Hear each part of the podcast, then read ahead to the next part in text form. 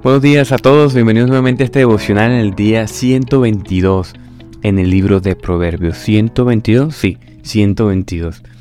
Y vamos por el capítulo 9 y hoy me detuve en el versículo 6. Porque el proverbista nuevamente está dando un consejo, dos consejos en uno, en un solo proverbio. Dice que abandonen la necedad y que busquen el camino del, del entendimiento y que la sabiduría provee. Entonces el proverbio 9.6 habla de ello. Abandonen la necedad y vivan. Anden por el camino del entendimiento. Busquen la sabiduría divina. Entonces yo me puse a pensar, bueno, ¿qué es la necedad? Y la necedad desde una cosmovisión cristiana, porque técnicamente la Biblia es la que mejor describe este concepto. Es como una actitud de terquedad y de obstinación, de falta de discernir bien, y que nos lleva a actuar de manera imprudente. Y lo peor, alejarnos de los caminos de Dios. Por ejemplo, ya en Proverbios capítulo 1, versículo 7, dice que el principio de la sabiduría es el, qué? El conocimiento del Señor. Y que los que desprecian la sabiduría son necios.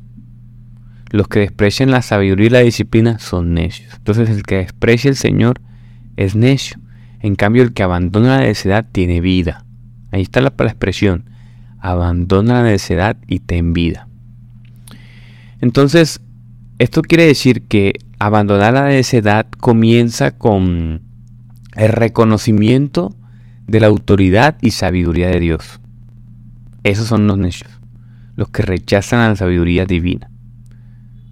También la necedad se describe como, como la falta de fe, la falta de confianza. ¿Sí? Y la falta de confianza nos lleva a desobedecer mandamientos y preceptos, por ejemplo. Y ese temor, ¿de dónde viene que hemos venido hablando? Viene del Señor. Entonces es una buena dávida del Señor. ¿Cómo uno abandona la necedad? con eso vamos a empezar con eso vamos a finalizar. Pero mira, spoiler. Eh, oración, lectura de la Biblia, evitar la necedad y resistir, resistirse a las tentaciones, ¿verdad? Buscando la voluntad del Señor. Eso de manera pragmática. Pero yo quiero hablar hoy también de dos personajes importantes, de Pedro y de Josías. Josías era un rey de Judá. Era como el quinceavo, o sea, era como, e incluso era de la descendencia de Salomón el que escribe este proverbio. Lleva como 13 generaciones después de Salomón.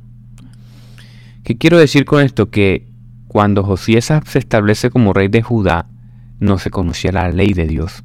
O sea, era un pueblo pagano más. El pueblo de Dios era un pueblo pagano más.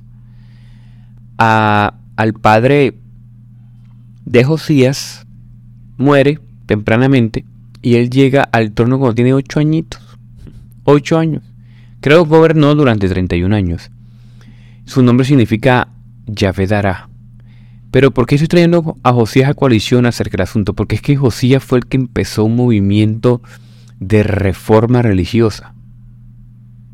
Porque sistemáticamente vemos en la Biblia, en Josías, la aparición de Jesús, eh, los primeros cristianos, el siglo XVI y XVII, fueron como avivamientos a volver a las escrituras. Entonces cuando él descubre el libro de la ley, algunos estudiosos dicen que él descubre el libro de Deuteronomio, él trae a unos profetas y unos maestros para que interpreten la ley y digan, ven acá, ¿esto es válido aún hoy?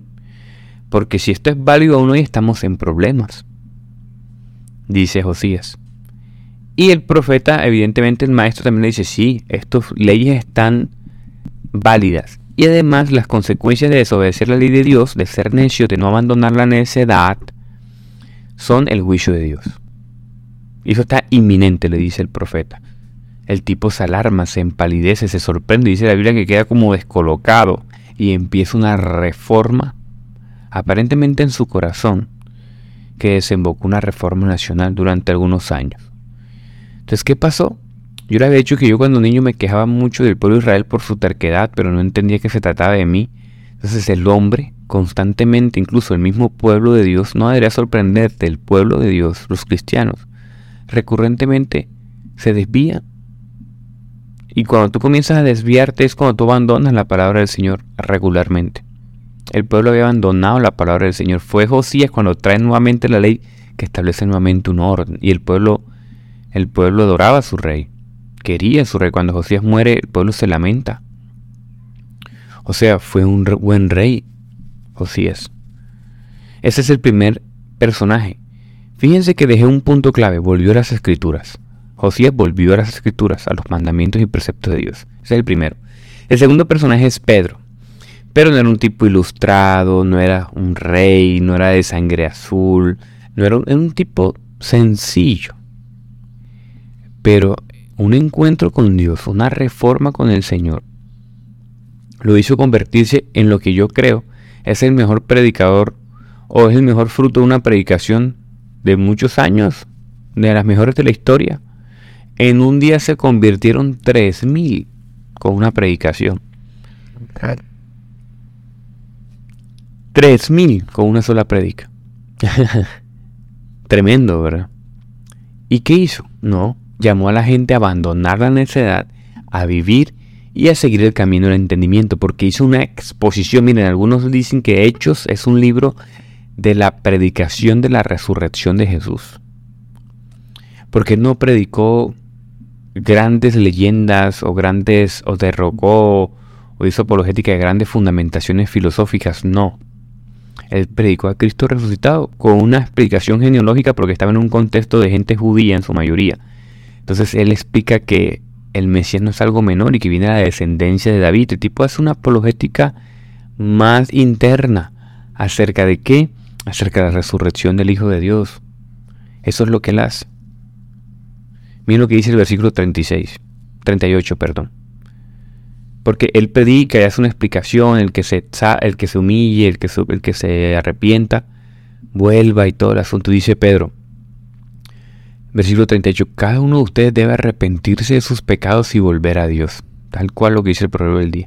Y se bautizado en el nombre de Jesucristo para el perdón de sus pecados. Entonces recibirán el regalo del Espíritu Santo. Esta promesa es para ustedes, para sus hijos e incluso para los gentiles, es decir, para todos los que han sido llamados por el Señor nuestro Dios. Entonces Pedro siguió predicando por largo rato y rogaba con insistencia a sus oyentes, sálvense de esta generación perversa. Los que creyeron lo que Pedro dijo fueron bautizados y sumados a la iglesia ese mismo día, como, como tres mil en total. Entonces, ¿qué nos está diciendo el Señor? Abandonemos la necedad. Ahora, tú que me escuchas eres un cristiano que está tomando decisiones importantes, tiene una decisión importante. Tú eres un cristiano viejo que está un poquito frío. O tú eres un cristiano que está bien, que está tranqui, está conectado. Bueno, son consejos para todos, expresados en la palabra de Dios. Te voy a dar cinco consejos, mira. Para corregir tu vida cristiana, para, para mantener tu vida cristiana y para volver y andar en el camino del entendimiento. Uno, innegociable para tu vida. Dedica tiempo a la, a la oración y a la lectura de la Biblia. Refórmate. Vuelve a la palabra de Dios, entiéndela, haz como Josías, entiéndela en su contexto, estudia, contrata gente si es posible, págale a un profesor de teología, págale a un maestro en la iglesia, haz algo que te enseñen. Así como Josías, Josías no tiene la capacidad de leer el texto, de interpretar, de, no tiene capacidad teológica, contrató a alguien, pero dedícale tiempo a la oración y al estudio de la Biblia. Establece un tiempo diario y no lo negocies oración y meditación en las escrituras, porque te ayudará a fortalecer tu relación con Dios y la lectura de la Biblia te dará una mayor comprensión de su voluntad. Ayer hablaba con un amigo y me decía, brother, la iglesia tiene demasiada falencia. Yo duré como 10 años en una iglesia tratando de encontrar cuál es la voluntad de Dios en mi vida. Y es por eso, porque es que no en la iglesia te lo dicen todos los domingos y que tú no tengas la capacidad de discernir, quiere decir que sea la culpa a veces de los pastores. Tú tienes que tomar decisiones personales estudiar de manera personal, orar. No pertenecer a un grupo exclusivo eclesiástico, no, ora, ora y estudia. Dos, encuentra una comunidad de fe. Si no tienes comunidad de fe o andas aislado de comunidad de fe o te crees autosuficiente, hermano, yo he dicho varias veces aquí, busques una iglesia local. Ah, Jonathan, pero es que en mi ciudad, busca una iglesia local lo más saludable posible, lo, lo mejor posible y aliméntese quizás con otros espacios mientras se muda, mientras resuelve, pero no te desconectes de una comunidad de fe. Porque compartir tu fe con otros creyentes te ayuda, te ayuda a, crecer a través del compañerismo, la adoración pública y la enseñanza. No vas a escuchar el gran sermón dominical quizás de un pastor, quizás en un pueblo, que tú me escuches en un lugar apartado en Europa, no sé. Pero busca una comunidad y pídesela al Señor si no la tienes. Amigo, trata de vivir lo más coherente posible. Si bien no se trata de obras para salvación, si tenemos muchos años aquí que tenemos que vivir con rectitud. Entonces vive lo de mejor manera posible acorde a los principios cristianos. Por eso tienes que primero entender para después vivir. Primero tienes que ser buen oidor para después ser buen hacedor. Y oír, y comprender y, matizar y masticar eh, comprensión teológica te va a ayudar mejor. Un punto importante, practica humildad. Mira, reconoce que todos estamos mal. Humildad y compasión. Busca oportunidades para perdonar, para reconciliarte con los que te hicieron daño, para trabajar eso en oración, para confesarlo. Y quinto, y no menos importante, todos son importantes, busca la guía del Espíritu Santo. Yo he venido hablando mucho estas últimas semanas del Espíritu Santo. Pide al Espíritu Santo que te guíe a ayudar decisiones sabias y vivir una vida cristiana auténtica y coherente. Escucha su voz a través de la oración y de la Biblia. El Espíritu Santo, háblame. Padre, Espíritu Santo de Dios, háblame y ayuda a obedecer tu dirección en tu vida. Esto ha cambiado mi vida práctica. Desde que yo tengo una relación con el Espíritu Santo, no como un ente o como un espíritu, sino como una persona que me ayuda, ha cambiado mi vida práctica. Corrijo, quizás el punto más importante es el quinto. Estos son los cinco pasos para que vivas una vida que te va a ayudar a abandonar la necedad y vivas y andes por el camino del entendimiento. Espero te haya sido de utilidad. Vamos a orar. Gracias Dios, porque tu palabra otra vez nos direcciona, Señor, así como Josías, así como el mensaje de Josías, Señor, al pueblo de Israel una descendencia, Señor, un pueblo de Dios, así como quizás somos nosotros escogidos, llamados. Tú lo guiaste, Señor, te pido que nos guíes a nosotros todos los días. Danos fuerza, danos ánimo, se nos olvida, Dios. Ayúdanos, Espíritu Santo de Dios. Te necesitamos, dependemos de ti. Revélate a nuestro corazón, a tu entendimiento, a nuestra vida práctica. Ayúdanos, te necesitamos, Dios. Te pido por mis hermanos que se encuentran desanimados, mis hermanos que están en transición de iglesia, Señor, mis hermanos que están estables, están bien, sosténlos, Espíritu Santo de Dios. Te pido por mis hermanos que están avivados, manténlos y siguen encendiendo esa llama, Dios. Te pido de manera especial, Señor, por el que está desanimado buscando una solución a sus problemas, Dios. Quizá incluso si no escucha esto, que tú animes a muchos, Señor, alrededor del mundo que tú los guíes a tu verdad, Señor. Danos vida y ayúdanos a abandonar la necesidad del día de hoy, en cada área de nuestra vida, Señor, porque muchas veces somos sabios en muchas, pero hay áreas oscuras que no podemos ver. Espíritu Santo de Dios, yo te pido que le muestres a mis hermanos el camino del entendimiento. Te lo pido, Señor, y ponemos el día en tus manos, en nombre de Jesús. Amén.